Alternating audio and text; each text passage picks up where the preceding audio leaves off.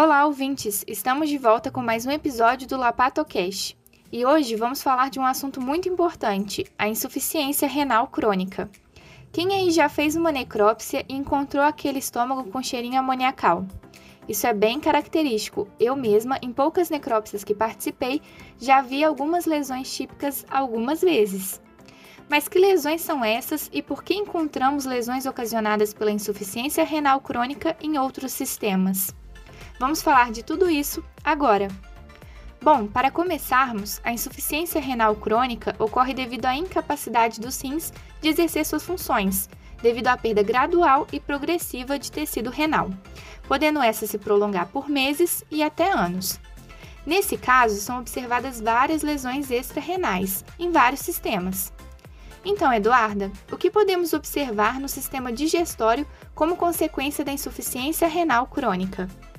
Olá, Lara e ouvintes! No sistema digestório podem ser observadas estomatite, glossite e esofagite ulcerativas e necrosantes. Essas são caracterizadas pela presença de material mucoide de coloração castanha que apresenta um odor desagradável e está aderido às mucosas. As mucosas, em algumas ocasiões, podem apresentar úlceras ou erosões e raramente é possível a observação de necrose de ponta de língua. No estômago, observa-se a presença de extensas áreas edemaciadas, ulceradas e hemorrágicas, sendo comum a ocorrência de mineralização das camadas média e profunda da mucosa gástrica. O conteúdo estomacal apresenta-se fluido, com coloração avermelhada e odor de amônia, sendo este odor bem característico, assim como foi descrito pela Lara anteriormente. Nessa situação, a acidez gástrica excessiva promove um aumento da produção de gastrina e também de secretina, o que leva à ocorrência de uma pancreatite hemorrágica, visto que a gastrina e a secretina estimulam a secreção excessiva de enzimas pancreáticas, que são ativadas e autodigerem o parênquima pancreático, favorecendo assim a inflamação. Nos cães e nos gatos, as lesões intestinais são bem parecidas com as do estômago, as quais citei anteriormente. Porém, elas são menos frequentes e menos graves, além de que geralmente não se observa mineralização. Em geral, os sinais clínicos desses animais são caracterizados por vômitos, diarreia e sangue parcialmente digerido nas fezes.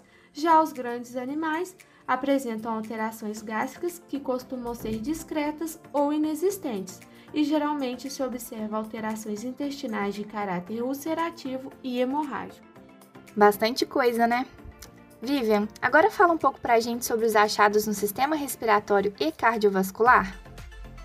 Então, quando o sistema respiratório é danificado por lesões de insuficiência renal crônica, podemos observar um edema devido às toxinas urêmicas, degeneração e calcificação da musculatura lisa das estruturas do pulmão, como os bronquíolos respiratórios e a parede alveolar, sendo que no exame macroscópico o pulmão apresenta textura arenosa difusamente distribuída pelo órgão, podendo ranger ao corte, de forma que temos a sensação semelhante a sentir grãos de areia no parênquima pulmonar. A esse acometimento damos o nome de pneumopatia urêmica, na qual os pulmões apresentam-se firmes com coloração esbranquiçada e superfície rugosa. Além disso, a mineralização do tecido conjuntivo subpleural dos espaços intercostais, que é a lesão mais frequente em cães com uremia. Também mineralização da traqueia e laringe, mesmo que com menor frequência degeneração e necrose do tecido conjuntivo, se estendendo para o músculo intercostal e para a pleura parietal.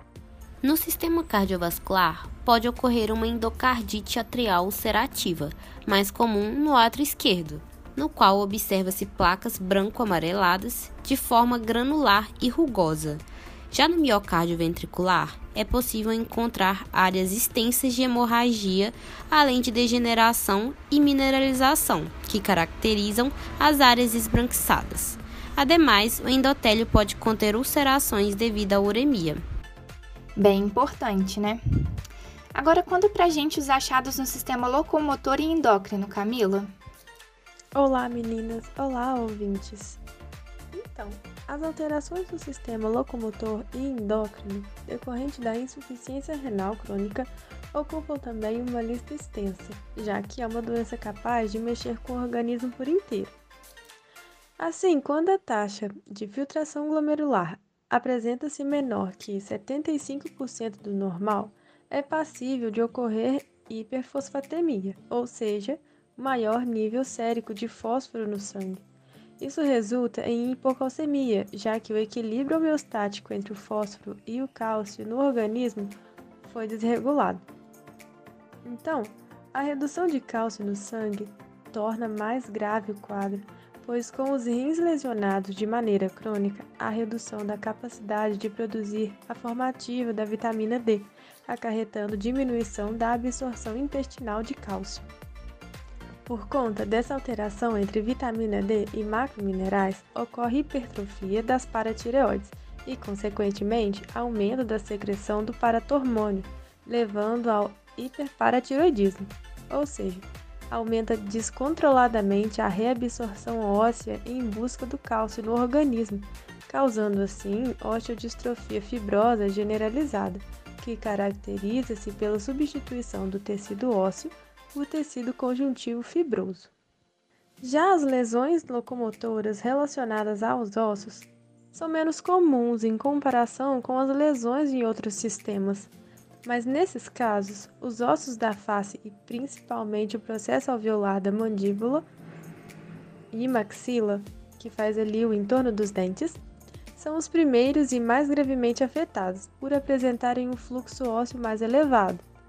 Consequentemente, há o aumento da mobilidade dentária e intensa proliferação de tecido conjuntivo na mandíbula, causando distorção, ou seja, a mandíbula se encontra com um aspecto de borracha. Além disso, os demais ossos também podem sofrer as consequências pelo aumento da reabsorção óssea, tornando-se mais susceptíveis a fraturas.